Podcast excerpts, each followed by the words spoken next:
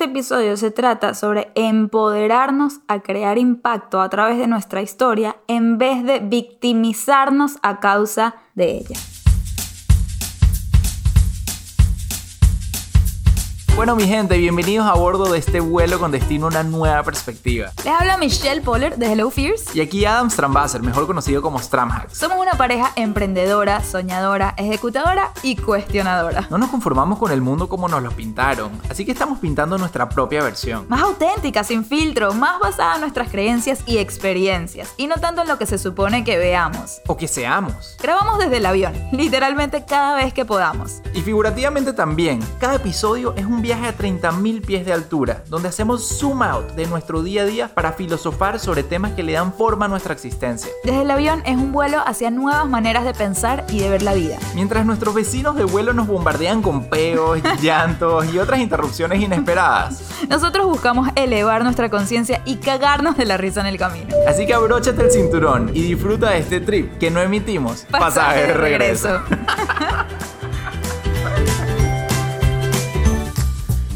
Empezamos. Y hemos comenzado el episodio 52. Es el 52, ¿verdad? Sí, sí, este es el 52. Un súper, súper episodio. Wow, la verdad que llevamos 5 horas hablando de qué vamos a hablar en este episodio. Bien, como siempre, esa es nuestra Como dinámica. siempre. A mí cuando me preguntan qué haces los martes en la tarde, digo, podcast ya, eso es todo. Va a estar interesante cuando venga nuestro hijo a, a ser parte de nuestro sistema familiar. Dios mío, ¿cómo vamos a grabar? No vamos a tener este tiempo para filosofar de es esta cierto, manera. estas 5 horas. Ay, Bueno, por eso aprovechemos. Yo siento por que, ahora. que- que va a ser así. Yo voy a estar a las 2 de la mañana dando teta, eh, escribiendo las notas del episodio. Después te las voy a contar. Después tú vas a dar teta. Yo voy a darte. Tú vas a dar teta Sí. y te voy a contar las notas del episodio. Y vamos a, a grabar, no sé, a, a las 5 de la mañana cuando Ey. se quede dormido. Ey, ya veremos. Y hay gente que está escuchando este episodio y ya es en el futuro y ya estamos dando tetas Michelle y yo. Eh, quién sabe cómo estará sucediendo. Lo Exacto. cierto es que antes de comenzar el episodio de hoy, queríamos reconocer y festejar a una persona sumamente especial porque fue hace muy poco su cumpleaños y se trata de nuestra gran editora estrella, Andre. Andre, no sabes lo tanto que te queremos y te apreciamos y lo tanto que celebramos tu día porque es que sin Andre, desde el avión, fuera lo mismo. fuese solamente desd. Hasta ahí llegaría. Dest. Desd. O sea, lo- no estaría completo. es increíble ese tema de lo que es la figura detrás de bastidores, el unsung hero. Si bien es cierto, ustedes escuchan nuestras voces aquí, el trabajo que hace Andre es impresionantemente importante Sí. y trascendental en cada uno de estos episodios. Así que por eso le dedicábamos estas ¡Feliz palabras. cumple! Feliz cumple, queridísima Andre, cuánto te queremos. Cumpleaños feliz. Ta, ta, ta. Bueno. Eh, Avancemos. Next. ok. Avancemos. ¿Qué no, más tenemos no, para no, hoy? Se lo merece, se lo merece. Entonces, lo otro que le queríamos comunicar antes de comenzar, ya va, pero les advierto, no se vayan, este episodio va a estar demasiado, yo creo, no me quiero adelantar, pero yo creo que va a estar demasiado bueno, oh my God, todas Bueno, las pero, notas, todo, Pero todo. de una vez se lo podemos decir, porque se trata del capítulo 10 de El libro o sea, de esto los es- Fears.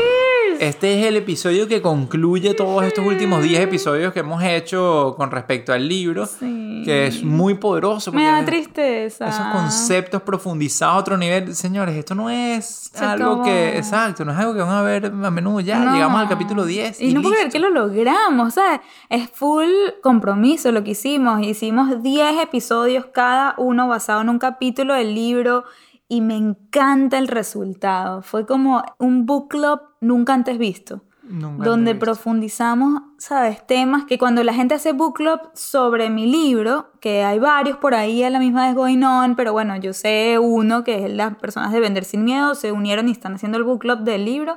Y yo les digo, ya va, no basta con que lean el capítulo, tienen que oír el episodio que, ¿sabes? Respalda ese capítulo porque son dos informaciones tan distintas y tan chéveres. Y si esta es la primera vez que estás oyendo este podcast así por primera vez en tu vida, estás empezando en el capítulo 10 y no hay problema porque lo cool de este libro es que realmente no hay un orden. Yo le digo a la gente en la introducción que vayan al capítulo que más le provoca leer y de ahí continúen como quieran. Hay mucha, mucha libertad, así que bienvenido a este episodio importante basado en el último capítulo de ¿Y mi cómo libro. se llama este último capítulo? El capítulo 10 se llama Hello Future, Hola Futuro. Me encanta, ay, me gusta mi libro mucho, ¿qué te puedo decir?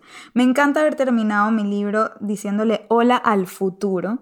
Y el subtítulo, ¿sabes qué? No quiero decir el subtítulo en este momento. Quiero más bien llegar con tiempo a lo que va a ser el subtítulo. Correcto, llegaremos al subtítulo. Exacto, ya llegaremos porque es lo que determina este capítulo y este episodio también. Pero antes de empezar con el capítulo 10, queremos decirles que estamos planificando un episodio muy especial. Creo que va a ser el episodio de cierre del año 2020. Porque que nos estamos acercando al final de 2020, gracias a Dios. Entonces, vamos a planificar un episodio demasiado especial de cierre y lo vamos a hacer en vivo, señores. No saben la emoción que nos da, porque bueno, la idea de este año 2020 que nos se dio era hacer muchos episodios en vivo, con audiencia, y esa parte no se dio, pero tenemos Zoom y vamos a hacer el episodio a través de Zoom en vivo con ustedes. Para participar tienen que ser parte de la comunidad de Patreon porque, bueno, queremos que sea un grupo selecto y tiene que ser los tripulantes Gold Members, obviamente, para estar ahí. Entonces, no importa cuál de los dos grupos de Patreon pertenezcas, hay dos planes, está el de 5 dólares y el de 10 dólares. En cualquiera de los planes que ustedes pertenezcan van a poder ser parte de este Zoom, de este episodio en vivo, donde ustedes van a participar. Esto se va a transformar en un avión. Yo quiero que todo el mundo se ponga de fondo ese día la imagen de un avión y vamos a estar juntos en ese vuelo con destino a... Brutal. ¿A dónde vamos? brutal. No lo hemos definido No lo hemos todavía. definido. ¿Sabes cuando vas al aeropuerto y dices, no sé para dónde voy, pero me voy? ¿Sabes qué? Va a ser sorpresa. Les Y vamos a decir a ese la- día. Tal cual, llegas al counter y le dices a la persona, dame un ticket a donde te dé la gana. Sí. Eso nunca ha ocurrido Nunca en lo hemos mi vida, hecho. ni en la vida de nadie, solamente en las películas, pero suena Exacto. interesante. Y de repente se van para un pueblo remoto ahí que no hay nada, sino que sí un museo de cera todo creepy. Ish. Ok. O sea, ¿a dónde nos llevaste? Qué terrible Esa imagen. típica película Ya no se van a querer venir con nosotros No, de no, ese no es el, eh, para ahí no vamos nosotros. No, le vamos a llegar a un lugar súper chévere. Ya van a ver. No se unan al Patreon para estar en ese episodio. Únanse porque lo que está sucediendo en esa comunidad es algo que me cuesta mucho describir. Hay como una comunidad espectacular que se está formando y lo que a mí me ha dejado así, me ha- como wow, es el poder de la inteligencia colectiva porque es un lugar donde no, no solamente yo estoy aportando a diario o casi, casi a diario, compartiendo todas mis herramientas, todo el behind the scenes, todo lo que sucede, cómo hacemos las cosas aquí en esta casita, desde acá hacemos... Sí, ustedes se imaginan tener una especie de cámara indiscreta en la vida de nosotros. Ese es el freaking Patreon de Michelle. ¿Ok? Exacto. Yo tengo que ahorita estar con cuidado cada vez que salgo de la ducha y normalmente tipo dejaba la toalla por ahí tirada y andaba ahí, andaba por ahí en mis ruedas libres. Ahorita no puedo, no puedo. Michelle está documentando todo en nuestra vida. Sí, antes de tener es más fácil. cuidado, más cuidado, porque sí, estoy documentando el behind the scenes, que es todo el tras cámaras, todo lo que pasa. Y más allá de eso, lo que les venía diciendo del poder de la inteligencia colectiva es porque también le estamos dando una voz a la comunidad. No somos así como en el podcast solo Adam y yo hablando, sino que más bien hemos tenido gente dando clases. Todo el mundo que pertenezca a la comunidad, pues tiene ese derecho, derecho y deber, yo diría, de Sí. aportar. Y entonces ha sido espectacular. Qué poderoso. No. Nunca nos imaginamos que había tanto que aprender y que nutrirse de gente que en verdad no sabíamos, no, no, no, no Sí, conocíamos. de nuestra no- misma comunidad, los valoramos más que nunca. Ya antes lo valoramos porque nos apoyaban y estaban ahí. Tal. Ahorita porque hemos podido aprender, aprender de ustedes, escucharlos.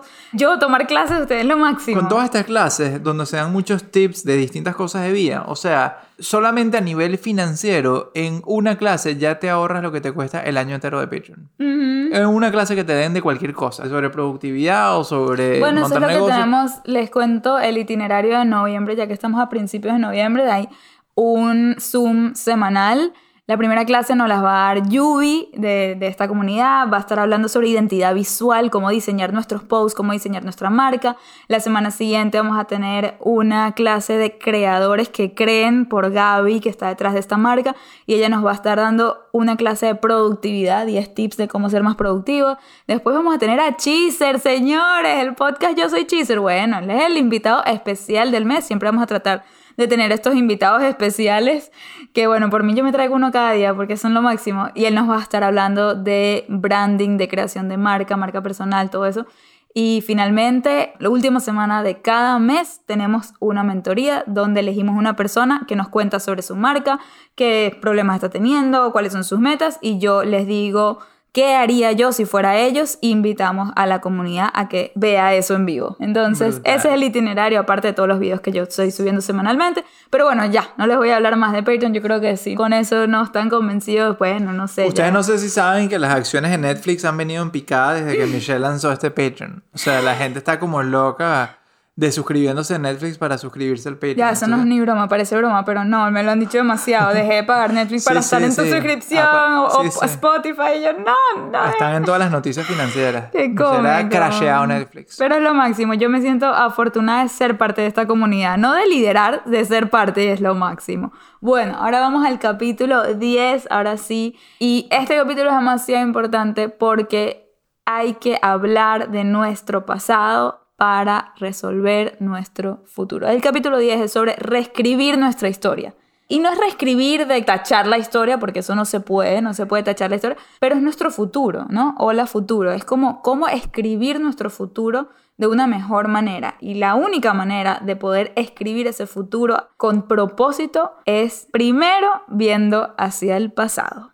Sí, en esencia, y a mí me encanta siempre rescatar este, uno de mis episodios favoritos del podcast, que es el de vidas paralelas, en esencia es como cambiar de canal hacia una vida paralela, hacia reescribir nuestro futuro, primero entendiendo de dónde veníamos, por qué estábamos en este canal, qué había pasado en nuestra historia, en nuestros tiempos anteriores, en qué canales andábamos y poder comprender bien eso es como que, Michelle, cuando yo voy a cambiar de canal, yo veo por el retrovisor. ¡Wow! Me encanta. ¿Verdad? Yo veo por el retrovisor para ver si el pasado no me va a venir arrollando por ahí desde atrás. Es verdad, hay que tener mucho cuidado. Entonces, si tú no ves el pasado primero y entiendes todo eso, no podemos realmente desprendernos de las cosas que nos están limitando y encauzarnos hacia ese nuevo canal de un futuro.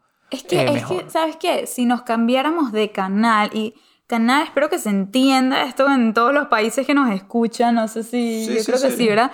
Si estamos en un carro, en un coche, como si estamos y queremos cambiar de canal, en un auto, muy bien, y queremos cambiar de canal, podemos hacerlo aleatorio o podemos hacerlo intencional. Tú puedes hacerlo random, que es lo que hace mucha gente, ay, me la llevé de esta vida, ¿será que quiero mejor irme para otra? Y puedes elegir algo así o puedes hacerlo tan intencional y la mejor manera es viendo hacia el pasado, de dónde venimos, agarrarnos de eso y cambiar con mucha intencionalidad. Si ustedes vieran las manitos de Michelle y sus gestitos que va haciendo mientras va hablando, les pinta la película completa. O sea, yo veo a Michelle hablando y es como, wow, de verdad que hay que expresarse. Se ah, emociona con Una de las cosas, uno de los Mira, ahí van las manitos. Ahí, van, las manitos, porque uno de los tips que yo le doy a las personas que cuando ellos hablen, un tip de public speaking, ¿no? Es que tienen que expresarse con todo su ser, incluyendo sus manos, manitos en mi caso, sonrisa, expresiones, todo, aunque no te vean y de hecho más cuando no te ven. Mm. ¿Entiendes? Se transmite el mensaje. Por eso... Son tu energía, Michelle. Exacto, es que cuando oyes mi libro en Audible, en audiolibro, sientes esa emoción porque es que te yo que vi a Michelle grabar ese orbo pareciera que estuviese cazando moscas allá dentro de la cabina. Exacto, yo entro a la cabina moviendo las manos porque es que yo necesitaba transmitir esa energía, pero bueno, sí, por eso me oyen tan apasionada. ¿Y por qué es tan importante ver hacia el pasado para resolver nuestro futuro? Porque hay gente que se queda mucho en el pasado, no termina de dar ese giro a su volante. ¿Y qué pasa con esas personas? Se quedan en la victimización. Tan común, tan común. Yo creo que unos más que otros, evidentemente, pero todos en este trayecto de vida solemos pasar por episodios complicados, episodios que uno no necesariamente quiere y es muy fácil siempre como sentir lástima por uno mismo y usar eso como justificación de por qué no estás logrando lo que se supone que tú quieres lograr en tu vida o, o por qué no estás teniendo la valentía de tomar decisiones de crecimiento. Es como que es la manera fácil, la manera cómoda de justificar el por qué estás estancado. La victimización. Y es que este episodio se trata sobre empoderarnos a crear impacto a través de nuestra historia en vez de victimizarnos a causa de ella. De eso se trata este episodio y todo nace de una frase que a mí me llamó demasiado la atención cuando yo la escuché de Frida Kahlo. No sé si la han escuchado, el que ya obviamente leyó o escuchó mi último capítulo del libro lo sabe, pero la frase de Frida Kahlo dice así, échame tierra y verás cómo florezco. Ahora hazlo en voz de Frida Kahlo. Uy, ¿cómo es su voz? No ¿De sé. dónde es Frida Kahlo? De México. Ajá, ¿y échame tierra. Ay, no, Ah. no pongas a mí a hacer es- acentos. Ok, nuestra querida Andre de Y aparte cumpleaños. suena rarísimo. Seguramente nos puede poner un, un sonido mexicano auténtico, una guitarra Ay, no. Mexicana auténtica, claro. Yo me imagino a Frida Kahlo así con, con esa autoridad, con esa asertividad, con esa valentía, Ujú. diciendo, échame tierra y verás cómo florezco, cabrones. Y salen unos caballos corriendo y unas palomas volando. Que yo me la imagino con esas ganas y esa emoción, hablando así como desafiando, desafiando a cualquier persona que le vaya a echar tierra. Wow, es que totalmente, qué mujer. Pero imagínense esa frase, me gusta tanto metafóricamente como gráficamente, no sé, échame tierra y verás cómo florezco. Y entiendo, por lo que veo, que esta frase viene un poco desde lo que son los haters, ¿no? Como que le estás diciendo eso a una persona, sí, búrlate de mí, sí, rétame, sí, despreciame o mírame hacia abajo, pero como yo la quise interpretar para el capítulo 10 del libro, es, imagínense utilizar esa frase hacia la vida como tal, hacia el universo. ¿Qué pasa si le decimos a la vida, échame tierra y verás cómo florezco? ¿Entiendes? No a un hater, o sea, no a una persona que te quiere hacer daño o que no quiere verte surgir, pero la vida nos echa tierra muchas veces. ¿Qué quiere decir que la vida nos echa tierra? Bueno, todas esas situaciones difíciles en todos sus espectros, desde alguien que lo abandonaron cuando nació, ¿verdad? En ese momento la vida le echó tierra a esa persona, a alguien que, bueno, le negaron una visa y se tuvo que ir del país, o sea, eso fue un momento de tierra. Entonces, ahora en adelante... Correcto, lo despidieron del trabajo, no. Te dejaron el altar o te dejó una novia o... Sí, bueno, las infinidades infinito. de maneras como se puede manifestar esto, ¿no? Exactamente. Entonces, cada vez que de ahora en adelante hablamos sobre un momento de tierra, nos referimos a eso, ¿ok? Un momento difícil que te preguntas, ¿por qué? ¿Por qué a mí? Y la pregunta que quiero hacerles sobre esto es, primero que nada, traten de recordarse, ¿no? Este es el ejercicio. Traten de recordarse un momento de su vida que ustedes sienten donde la vida les echó tierra. Yo quiero decir uno mío. A ver. Por ejemplo, cuando recién me mudé a Estados Unidos y, y estudié acá, terminé mis estudios en Estados Unidos, felicísimo, toda una maravilla, pero cuando me gradúo y me toca buscar trabajo, me doy cuenta que en ese momento fue justamente después de la crisis del 2008, casi nadie estaba contratando.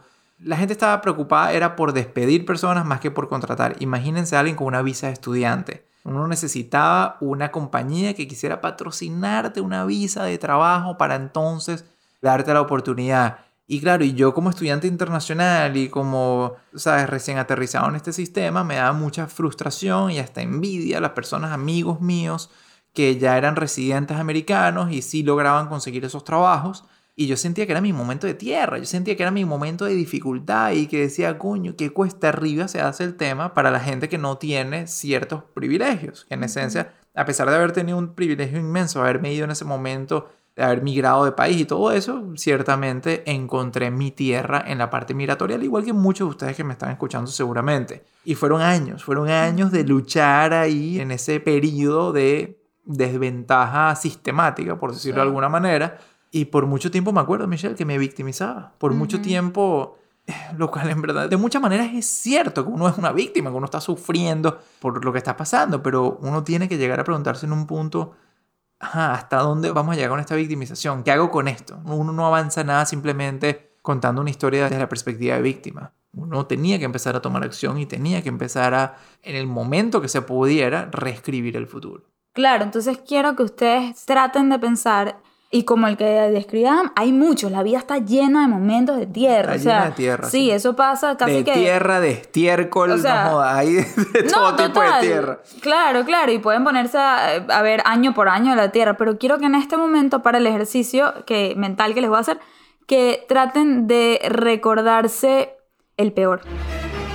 ¿Pero por qué el peor? Sí, porque ¿Que quiero... recuerdan un capítulo? No, quiero que... que... Qué trágico, Michelle. Ah, es mi ejercicio. Déjame hacer mi ejercicio. Ok, señor, recuérdense el peor episodio de su vida. Sí, no, o sea, este podcast es una terapia para demasiada Pero, gente, entonces quiero ir profundo. está este episodio es un episodio profundo, Prof- señores, es muy importante. Recuérdense Sí. un episodio de Algo que tierra determinó su que- que vida. claro, que fue trascendental en su vida. Exacto, algo que, que cosas. todavía ustedes se pregunten, ¿por qué? ¿Por qué me pasó eso? ¿Por qué a mí? Entonces, si quiero atreverme a ir ahí, a ir un poco profundo. Y ahora que lo tengan identificado, les pregunto, ¿qué les hubiera gustado tener en ese momento de tierra? Algo que no tenían. Algo que les hubiese hecho más fácil transitar algo. Y no necesariamente es cambiar la situación, ponte que te pasó algo terrible, o sea, como para el ejemplo de Adam, coño, ser gringo. No, o sea, no es ser gringo, es que O tuviese... sea, dado el momento en el que estaban de tierra, ¿qué les hubiese gustado tener o con qué les hubiese gustado a ustedes contar para atravesar ese momento? No es que ya no tuviesen el momento de tierra, sino que que hubiese hecho más fácil esa ¿Qué, qué- transición. qué cosas les hubiese ayudado a ustedes a transitar ese momento? Entonces, ¿cómo podemos usar eso hoy para crear impacto? Cada uno de ustedes a su manera. Por eso quería que vayan a un momento realmente difícil, porque al final el impacto más grande que podemos nosotros tener en este mundo Ajá. puede venir de esos momentos tan trascendentales y tan profundos que marcaron nuestra historia. Entonces, para darles ejemplos así bastante profundos de nuestra historia y cómo eso marcó el propósito de nosotros hoy en día, yo personalmente, creciendo, me hizo falta un referente de valentía que sea relatable. Relatable es, o sea, fácil de identificar para mí. Yo dejé pasar muchas oportunidades creciendo, sobre todo en años de adolescencia y un poquito después, ya cuando estaba en la universidad, dejé pasar muchas oportunidades increíbles por miedo y por buscar la comodidad que están atadas de la mano, o sea, miedo y comodidad, ¿no? Y yo me convencí a mí misma que no tengo que ser valiente, que yo soy una niña miedosa y aparte, obviamente, viene todo eso de mi pasado y es algo que yo siempre cuento, que mis miedos comenzaron antes de que yo naciera. Mis abuelos son sobrevivientes del holocausto, es decir, ellos pasaron por campos de concentración, eh, una experiencia sumamente traumática. Tuvieron la suerte de sobrevivir los campos porque no todo el mundo sobrevivió. De hecho, la mitad de mi familia se murió en los campos, mis bisabuelas murió en los campos, hermanos de mis abuelos particularmente mi abuela y mi abuelo por parte materno, con su hijo, que es mi tío, sobrevivieron el campo. Años estuvieron ahí, casi obviamente mueren de muchas maneras, muchas veces, pero bueno, vivieron, se montaron un barco, llegaron a Venezuela, tuvieron a mi mamá, llegaron llenos de trauma que no dejaron en Europa, se los trajeron con ellos y empezaron una vida de cero en un país nuevo que ellos no eligieron, un, idioma nuevo, cultura nueva, y les tocó adaptarse y crear vida y ahí nació mi mamá. Entonces ellos arrastran esos miedos, crían una nueva persona y a mi mamá y a mi tío con muchos miedos y esos miedos se arrastran hasta mi historia. Por eso digo que mis miedos empezaron antes de que yo naciera. Entonces, bueno, yo crecí siendo esta persona ansiosa, donde me siento muy insegura, me siento en peligro muchas veces, sin estarlo realmente, pero yo me convencía que algo puede pasar, que no sé qué, ¿sabes? Vengo con toda esta historia, esta carga encima mío, y no tuve ese referente de valentía con quien yo me pude identificar, que me hubiese ayudado tanto en mis años de adolescencia. Entonces, ese es un momento de tierra, o sea, para mí, como que toda esta historia que les acabo de contar, y qué hubiese necesitado yo, eso, ¿no? Ese referente que hoy en día en qué lo transformo, lo transformo en mi libro, lo transformo en la cuenta Hello Fears, lo transformo en mis charlas y me da muchísimo propósito a mí ser ese referente para tantas niñas y niños, adolescentes y hasta adultos, obviamente, que como saben la mayoría al final de la gente que me lee son adultos, pero cada vez que yo me entero que un adolescente me está escuchando y se está inspirando, es como que fulfilled my purpose, como que logré mi propósito. Lograste uno de tus propósitos más importantes. Total. Y es que naturalmente cuando uno conecta con la persona que uno quería tener o que uno aspiraba a tener en su momento de lucha o en su momento de vulnerabilidad más importante, cuando uno conecta con esa persona y se convierte o lucha por convertirse en esa persona que uno de repente no pudo tener o que uno aspiró a tener en un pasado, creo que es una manera muy natural de conectar con propósito, porque el propósito es algo muy arraigado dentro de de tu persona más íntima, de, tu historia más auténtica. Y para aquellas personas que siempre dicen, oye, es que no sé cuál es mi propósito, primero que nada no hay un solo propósito. En la vida vamos a ir encontrando muchos propósitos, hemos hablado mil veces de esto, pero una manera creo que súper evidente y natural es tratar de ir identificando estos momentos de tierra y de ver cómo uno puede convertirse en esa solución o en esa historia positiva que uno le hubiese gustado ver y aspirar en ese momento. De igual manera, a mí yo creo que me marcó mucho quién soy yo hoy en día, que me dedico y me apasiona el tema de educar sobre finanzas, la educación financiera accesible. A mí me marcó mucho, yo creo que estrés financiero o estar viendo gente cercana de familia, cercana de amistades o incluso en el mismo país en el cual uno crece con tanto estrés económico, estrés financiero, creo que eso me marcó mucho quien yo quise ser. Yo quise ser esa persona que no viviera ni criara una familia con estrés financiero, que se sintiera que había un entendimiento y alguien con el conocimiento y que te proyecte esa tranquilidad de que uno está en buenas manos. Que yo siento que yo de, de chamo, de joven creciendo, no me sentía así. Y como mi historia de finanzas, o sea, hay ejemplos espectaculares. Por ejemplo, Michelle, nuestra amiga Emily McDowell. Sí, que justamente hablo de ella en ese capítulo del libro. Cuento su historia para contar algo distinto a lo mío, a lo de Am. Y Emily McDowell es una americana que conocimos en una charla que yo fui a dar y ella también habló. Y su charla a mí me marcó demasiado, me pareció espectacular ella sufrió cáncer en sus 20, imagínense, súper temprano. Y la observación que ella tuvo es que, se imagínense esa tierra, ¿no? En tus 20, cuando todo el mundo está en college, viviendo su vida al máximo, o sea, sus últimos años antes de, de ser adulto, básicamente así, ella está batallando el cáncer. Entonces, imagínense en ese momento ella se queda sin un gentío porque se da cuenta un poco más adelante, cuando madura un poco, que en esos momentos tan difíciles la gente no sabe qué decir y se le hace más cómodo alejarse. ¿Les ha pasado que alguien cercano de repente tiene una enfermedad o se le muere alguien y ustedes no saben qué decir y prefieren no decir nada? Prefieren quedarse al margen de eso. Bueno, sobre todo a los 20 años la gente no sabe porque nunca les ha pasado, nadie cercano a ellos ha pasado por cáncer, entonces ella dice que la gente se alejó muchísimo y la razón es porque no sabían qué decir, no es porque no querían estar ahí para ella, sí querían, pero no sabían cómo. O sea, era más grande creo que el miedo de decir la cosa incorrecta que las ganas de ayudar. Es tan cierto, es tan cierto y es terrible pensar en eso, en que las personas cuando más lo necesitan a uno, uno por esa falta de, de saber cómo reaccionar, uno se aleja y uno quisiera pensar que uno nunca ha hecho eso, pero yo me pongo a pensar, Michelle, y probablemente hice eso varias veces en mi vida con gente que le hubiese encantado que yo los llame a ver cómo están, o que me acerque, o que haga un gesto. Y te lo juro que yo me considero y quiero ser una persona buena, pero en momentos sé que por no saber qué decir o por no saber cómo abordar ese tema tan fuerte, uno dice, ay no, esta persona seguramente está luchando con tantas cosas, está pasando por tanto que, que mejor lo dejo tranquilito, mejor ni, ni me acerco a, ¿sabes? Ya estar atendido por la familia, tal. Y entonces uno ya debe tener así. apoyo de, por Ya otro debe tener apoyo por otro lado, es que sí.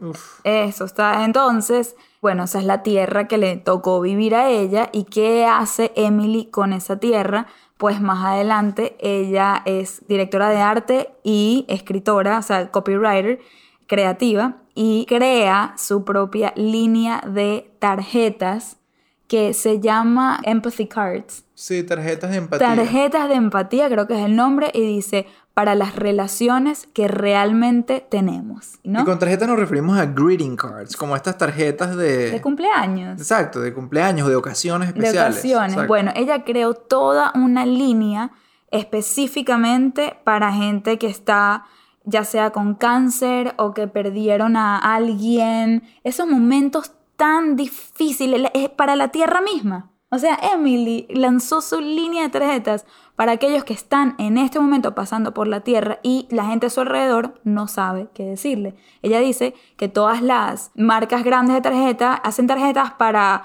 situaciones muy idealizadas, como que, por ejemplo, las tarjetas de San Valentín, ¿no? Para el amor de mi vida, para la luz de mis ojos. Hoy, y ella va y hace tarjetas de San Valentín, no, no crean que no, pero para la gente que está empezando a salir y es incómodo el momento de San Valentín porque todavía no son novios oficiales, pero son algo y no sabes qué decir, bueno, ella tiene tarjetas para ese tipo de relaciones.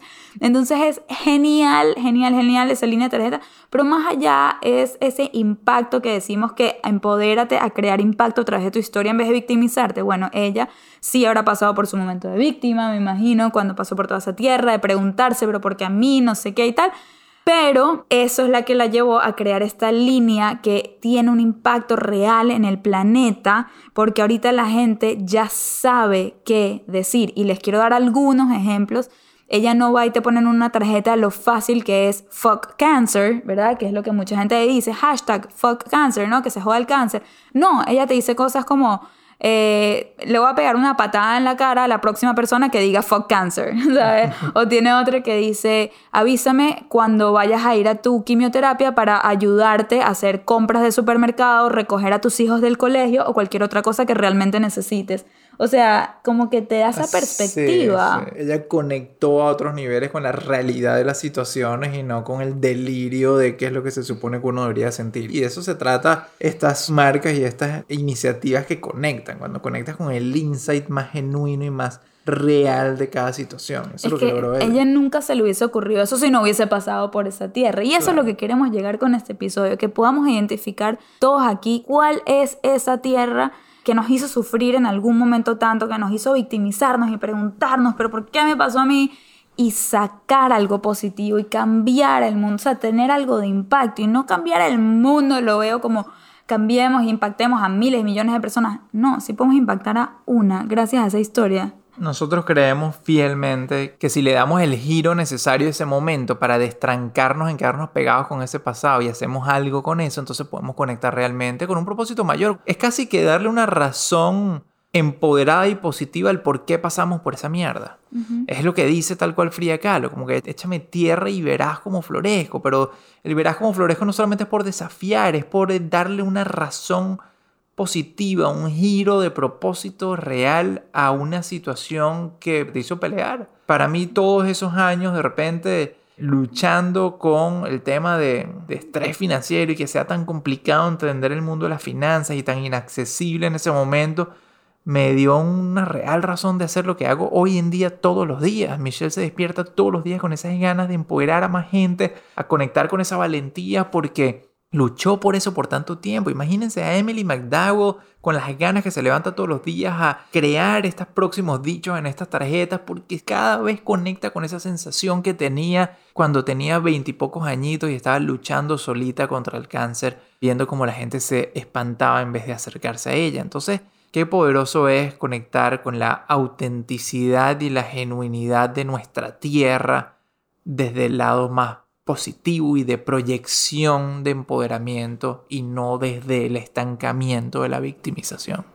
A mí me encantó lo que tú dijiste, Am, cuando estábamos ahorita planificando este episodio, como si uno está destinado a algo más. Y dijiste que estamos en este mundo con un propósito y uno tenía que pasar por esa experiencia para cumplir su yo propósito. quiero creer eso, Michelle. Yo quiero creer eso porque es que si no es muy fácil caer en la victimización. Es que yo creo que si no crees eso, tu respuesta automática es victimizarte. Porque entonces simplemente, nada, lo usas como excusa del por qué no cumplir tu propósito, del por qué no vivir tu mejor vida. Pero si tú dices, coño, quiero creer en que hay una razón por la cual me toca vivir esta experiencia y porque entonces quiero sacarle el provecho positivo a convertir esta experiencia en algo de impacto, coño, no hay nada más poderoso que tener eh, un propósito que te mueva.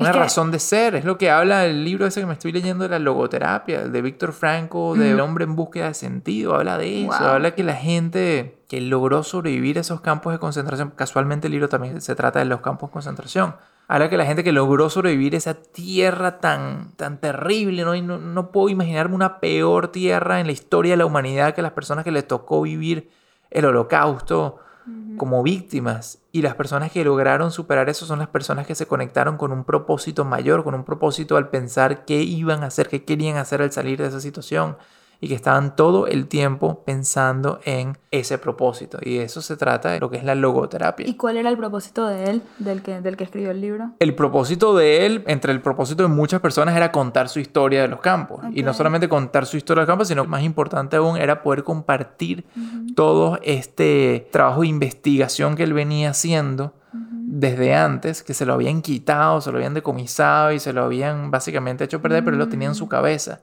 Él básicamente tenía ese libro que uno se lee hoy en día, lo tenía todo en su cabeza. Y él dice, yo no me puedo morir, a mí no me pueden matar sin yo poder compartir eso. Y más aún, todo lo que él tenía en su cabeza se iba nutriendo más y más de perspectiva y de trabajo investigativo, él experiencialmente en los campos. Wow. Entonces, él en su mente era como que yo no me voy a ir tan fácil de este mundo porque tenía ese propósito de salir y de distribuir ese contenido con toda la gente. Entonces, ese es un ejemplo muy clásico, muy perfecto de cómo él usa su momento más terrible de tierra de la humanidad entera para de ahí compartir uno de los mensajes más poderosos que uno puede leer hoy en día de esas vivencias. Yo creo que es uno de los libros más poderosos que yo he leído sobre el holocausto y fue gracias a que esta persona decidió florecer de la tierra. Increíble, en verdad eso. Y es que es demasiado importante identificar que en toda tierra hay por lo menos una raíz de algo, Digamos que una semilla que una está empezando a echar raíz. ajá, que ya está echando raíz y que nosotros tenemos el potencial de regar para que crezca algo de esa raíz.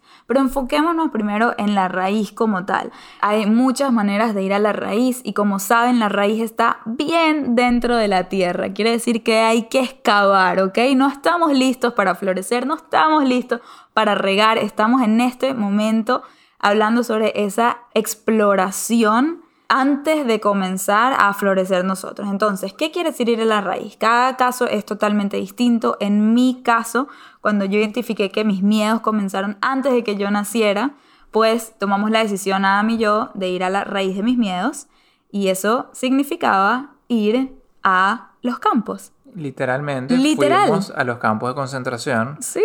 en Polonia en un evento que se llama Marcha por la Vida y era la manera de conectar lo más directo y más profundo hacia esa raíz de miedo y esa raíz de ansiedad que carga Michelle hoy en día casi que de manera hereditaria pero, pero sirvió mucho para tener perspectiva y sirvió, Wow. sirvió mucho para, ajá, aquí estoy, te estoy viendo Tal raíz cual. de toda esta, o sea, eh, estoy viendo toda la tierra Sí, sí. Estoy que- viviendo esta tierra. La tierra que vivieron mis abuelos. Déjame.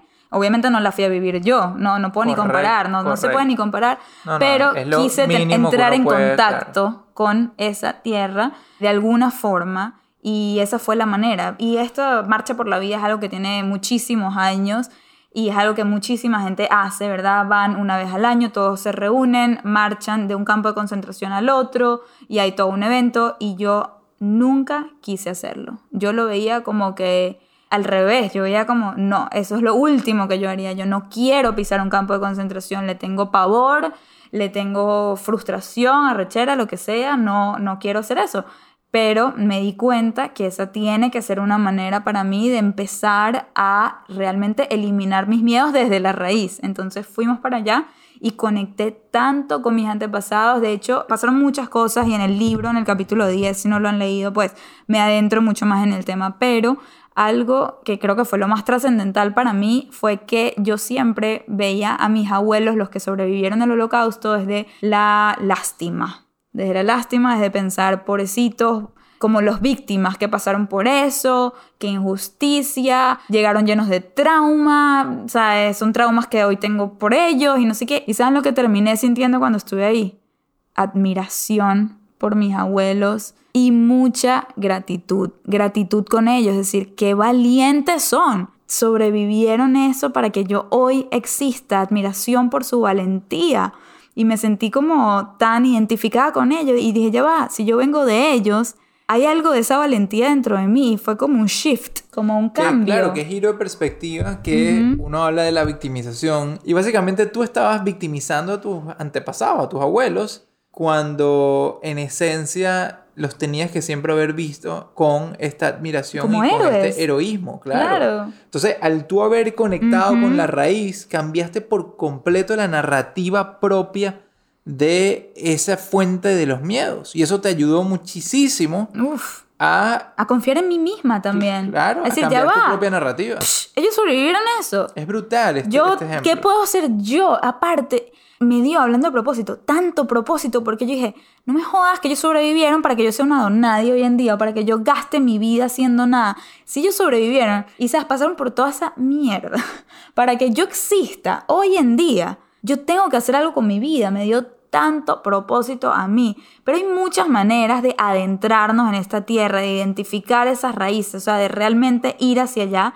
Y por ejemplo, bueno, la mía fue eso, ir hasta Polonia, un campo de concentración y tener esa experiencia pero otra manera es yendo a terapia, ¿no? La terapia te ayuda a profundizar, a analizar de dónde venimos, a abrirnos un mundo que mucha gente vive cerrado a no querer ni siquiera saber de eso. Otra manera es, por ejemplo, teniendo conversaciones realmente honestas que a veces evitamos con nuestros seres más queridos. Hablamos de que sí, es que mi mamá me hizo esto. ¿Has tenido esa conversación con tu mamá hoy en día? ¿Qué pasa si tuvieses esa conversación con tu mamá? O con tu papá o con la persona que te hizo daño. Sí, ir a la raíz. Ir a la raíz, tener la valentía es jodido, o sea, no es fácil, es tener la valentía de ir a la raíz o educarnos más sobre esos temas que quizás hemos tratado de más bien ignorar por años y años, en vez de adentrarnos y hasta apasionarnos por ellos, a ver a qué llegamos. Y algo que yo hablo en el curso Vender sin Miedo es la importancia de poder contar nuestra historia y poder contarla de la mejor manera posible.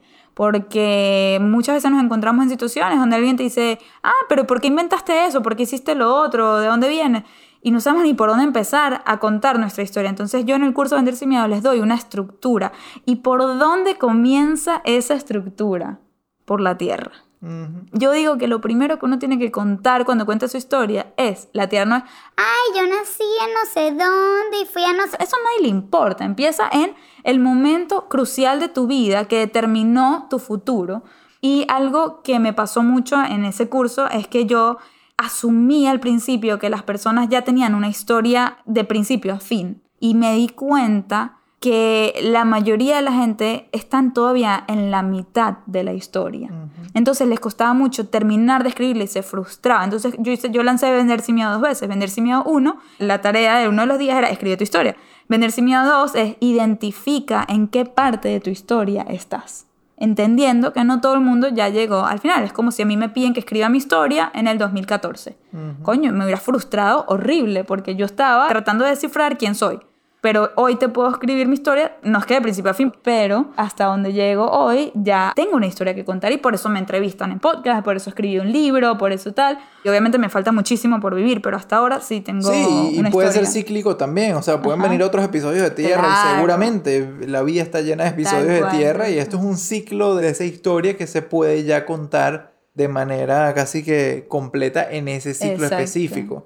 Igual pienso yo que tengo una historia que contar con respecto a esa tierra específica que viví en mi infancia, pero uno tiene que simplemente entender y tener esa perspectiva primero que nada, de no frustrarse, como decía Michelle, cuando uno de repente no se siente que ha terminado el ciclo de historia para contar, porque sí, es posible que estés en la tierra, es posible que estés en el periodo post-tierra, el periodo de, de echarle pichón a salir de esa tierra y de todavía no poder contar lo que has logrado porque no has llegado hasta ahí, es posible. Y tengo un ejercicio que quiero dejarles importantísimo y es este.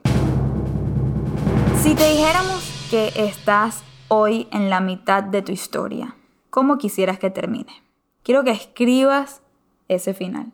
Quiero que te plantees cómo quisieras que termine, por lo menos como dice Ame, este ciclo, ¿verdad? Este ciclo que se abrió con una tierra y termina con impacto. Puede ser impacto, como les dije, en miles de millones de personas, qué bonito, o puede ser el impacto en tus hijos, puede ser impacto familiar, en tu descendencia, ¿Dónde quisieras que termine esta historia? Me parecería fascinante si se atrevieran a escribir ese final. Pero si quieren, escríbanlo desde el principio, obviamente. Ay, por cierto, si se quedaron así picados porque querían saber todos los otros pasos de cómo escribir tu historia, que es algo que digo en el curso Vender sin Miedo, estamos ahorita por el mes de noviembre vendiendo el curso Vender sin Miedo 2. 2 me refiero porque fue la segunda promoción que hicimos, pero es un solo nivel y con el código desde el avión les va a salir en 97 dólares, que es el precio que ofrecimos cuando leímos en vivo. Ahorita sería pregrabado, pero solo lo vamos a estar ofreciendo por noviembre. El link se los dejo en las notas de este episodio y ahí en uno de los módulos les explico exactamente cuáles son todos los pasos para escribir tu historia si quisieran hacerlo. Pero el ejercicio particularmente de este podcast, que no lo digo en el curso Vender sin Miedo, es que tú escribas cómo quieres que termine tu historia. Y no cómo piensas que va a terminar esta historia si va por el camino que va. Es muy importante esto, ¿no? Es decir, traza ese nuevo canal al cual te quisieras pasar. Pinta un desenlace de esta historia en la que estás pensando en cómo puedes darle un giro de impacto y positivo a tu realidad actual. Esa es la idea, esa es la idea, que podamos conectar con una historia que busquemos, no una historia que nos toque. Wow, sí, es el qué es lo mejor que puede pasar, un poco aplicado a eso también, ¿no? ¿Qué es lo mejor que puede pasar una vez que pasa algo que no querías que pase? Exacto, bueno, que de hecho, ¿no? ¿Qué es lo mejor que puede pasar si lo peor pasa? Y bueno, y eso nos lleva a, ok, una vez que conectamos con la raíz, que conectamos con esa visión, que queremos llegar a ese desenlace de esa raíz, ¿cómo podemos llegar ahí? ¿No? Hablamos de que, vemos la raíz, pero para que la raíz florezca algo de ahí hay que regarla, hay que alimentarla, hay que cuidarla, para que florezca cualquier cosa que haya florecer de tierra. Entonces eso se trata de qué? Se trata de trabajar en nosotros mismos, de perdonarnos, de tener un plan de acción, de lo que se les ocurra que sea con respecto a crecer y superar ese episodio negativo en pro de un futuro reescrito, no un futuro preestablecido o victimizado. Es que también no podemos esperar que nadie nos riegue.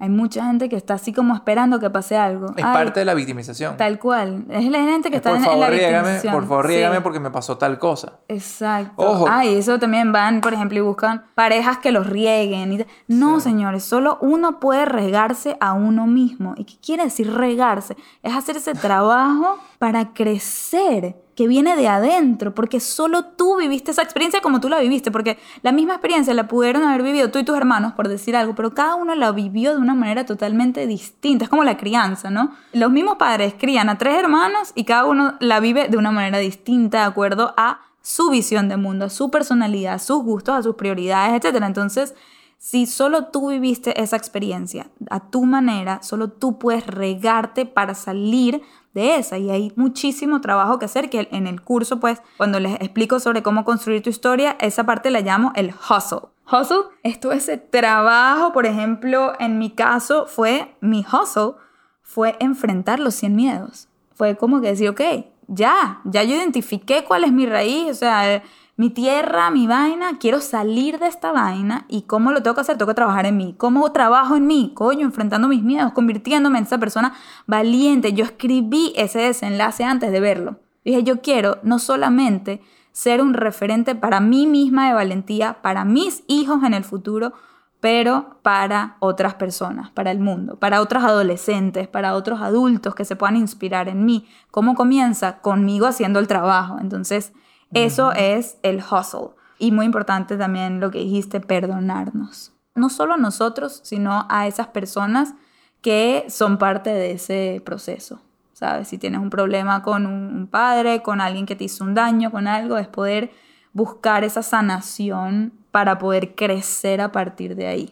Lo que se necesite para crecer, o sea, lo que se necesite para destrancar el estancamiento. Y lo que tú dices es de cómo llegaste a inspirar a estas niñas y conectarte con eso, es porque básicamente la esencia de todo esto es hacer de la tierra nuestros nutrientes para ir hacia un futuro de propósito, un futuro de impacto. Y va a llegar un punto, Michelle, donde ya incluso vas a dejar de hacer las cosas por tu propio pasado, por tu propia historia. O sea, vas a dejar de hacer las cosas porque es que te faltaron a ti o por las razones por las cuales empezaste. La vas a dejar de hacer por eso y te vas a dar cuenta que la vas a estar haciendo porque se convirtió en esa misión de vida tuya. Porque se convirtió en tu razón de ser. O sea, el propósito cobra vida real Mm. cuando ya tú dejas de hacer las cosas por ti y las haces por otros. Mm. Si bien es cierto al principio, cuando estás escarbando ahí en la tierra, estás viendo la raíz, lo haces mucho por ti. Por tu pasado. Yo no tuve esto, a mí no se me dio lo otro, pasé dificultad con esto, todo es muy de uno. Cuando ya uno florece y uno empieza a hacer las cosas, uno se da cuenta que ya lo que empezó por uno ya termina agarrando muchísimo más sentido cuando lo haces por otro. Y eso es realmente Claro. conectar con un propósito. Y es lo que me pasó a mí con el proyecto de los 100 días, que yo, ¿por qué lo comencé? ¿Por qué empecé a enfrentar mis miedos? Porque dije, quiero convertirme en una persona más valiente. En el momento que va viral y empiezo a escuchar que otras personas están enfrentando sus miedos porque se inspiraron en mí, poquito a poquito dejé de hacerlo únicamente por mí y terminé enfrentando miedos que jamás pensé que sería capaz de enfrentar porque estaba impactando vidas de otras personas. Y ahí es cuando se disparó el proyecto. Ahí es cuando el proyecto realmente cobró vida porque ya trasciende a uno mismo, el ser de uno, y tiene un propósito mayor, tiene un impacto mayor en la vida de los demás. Y no hay nada que te llena más que eso. Y ya para dejarlos ir y culminar con este episodio y este libro, quiero dejarles un regalo final para todos aquellos que no estuvieron presentes en el lanzamiento de mi libro, que fue el 5 de mayo del año 2020, este año pandémico. Quiero regalarles esa presentación. Fue un evento espectacular, muy, muy, muy valioso de dos horas, donde yo presenté el capítulo 10 con videos, con frases, incluye un PDF con los ejercicios, los ocho pasos, porque hay ocho pasos que están en el libro de cómo regarnos a nosotros mismos. Quiero regalarles eso a ustedes, entonces les voy a dejar el link en las notas del episodio y el código que tienen que usar para que les salga gratis esta experiencia es tripulante a bordo, ¿ok? Por favor aprovechen este cupón, o sea, o este regalo, porque si llegaste hasta aquí, si estás escuchando mi voz en este momento y llegaste hasta el final es porque te gozaste esta historia, Sí. porque te llegó y porque eres un tripulante de lo más VIP Gold Member que existen. y entonces esto que te estamos hablando, si no lo has visto hasta ahorita, es el complemento perfecto. O sea, le va a dar una perspectiva a todo lo que acabas de escuchar tan espectacular, porque lo vas a ver en fotos, en videos, en... Sí. O sea, vas a, Vas a llorar, te esa. digo. Para que sepan la importancia, ¿no? De llegar al final de los episodios, porque hay regalos, señores. Es un regalo, vayan, tripulante a bordo. No vas a perder nada más sino algunas lágrimas dentro de ti. Exacto. No, se van a cagar de la risa, eso se los aseguro. Hay una parte demasiado cómica, no lo van a superar. Hay historias de valentía, me entrevista Erika de la Vega. Es un evento espectacular y se los estoy regalando porque, bueno, ustedes saben que los amo, sobre todo los que llegan al final. Con esto los dejamos. No se olviden de ir al link en las notas del episodio. No se olviden de unirse al grupo de Patreon para que estén en ese evento en vivo que vamos a estar haciendo como cierre de año, que estoy demasiado emocionada. Y los dejamos por aquí. Hasta la próxima. Damas y caballeros, hemos aterrizado en... ¿Dónde quieres aterrizar? Eh, Nueva Zelanda. Hemos aterrizado en Nueva Zelanda. Bienvenidos a Nueva Zelanda. Qué mal piloto soy, de verdad que me muero del hambre como piloto. Ok, terrible, terrible. Bueno, bueno. En fin, Como si no hubiésemos hecho suficientes vuelos. damas y caballeros, disfruten de su estadía. Bye, los queremos.